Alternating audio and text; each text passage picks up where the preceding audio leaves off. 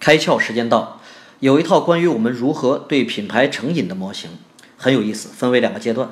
第一阶段呢叫日常阶段，在这个阶段中，我们把某些品牌呢看作是我们日常习惯的一部分，比如说啊，用佳洁士牙膏刷牙，用潘婷洗发水洗头等，它们是每天生活的必须。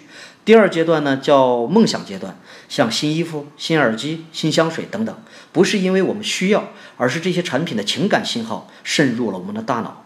那到底什么时候进入梦想阶段呢？就是我们卸下防备、放松的时候。设想啊，某个周末或假期，告别工作，放松自在，更愿意去尝试新的饮品、新的衣服、新的化妆品、新的食物。很快呢，我们把梦想阶段中的美好回忆和这些品牌体验联系起来。一旦假期再次到来，我们会尝试找回这种感觉。于是，这些品牌加入了我们的日常生活中。今天你开窍了吗？更多节目，请扫描封面二维码，关注公众号“开窍”，和更多小伙伴一起来听故事、开脑洞。